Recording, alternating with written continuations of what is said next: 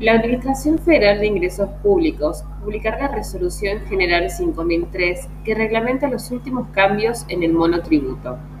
La flamante norma establece que los sujetos inscriptos en el régimen simplificado para pequeños contribuyentes al 31 de diciembre de 2020 inclusive,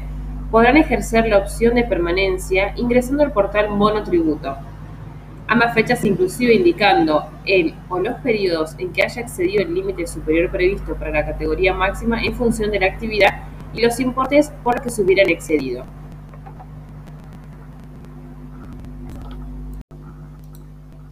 La ANSES estableció que el valor de la movilidad prevista y sus modificatorias correspondientes al mes de junio de 2021 es de un 12,12%, el cual será aplicable a las prestaciones provisionales otorgadas en virtud de la Ley número 24.241 de regímenes nacionales generales anteriores a la misma y sus modificatorias, de regímenes especiales derogados o por las ex cajas o institutos provinciales y municipales de previsión cuyos regímenes fueron transferidos a la Nación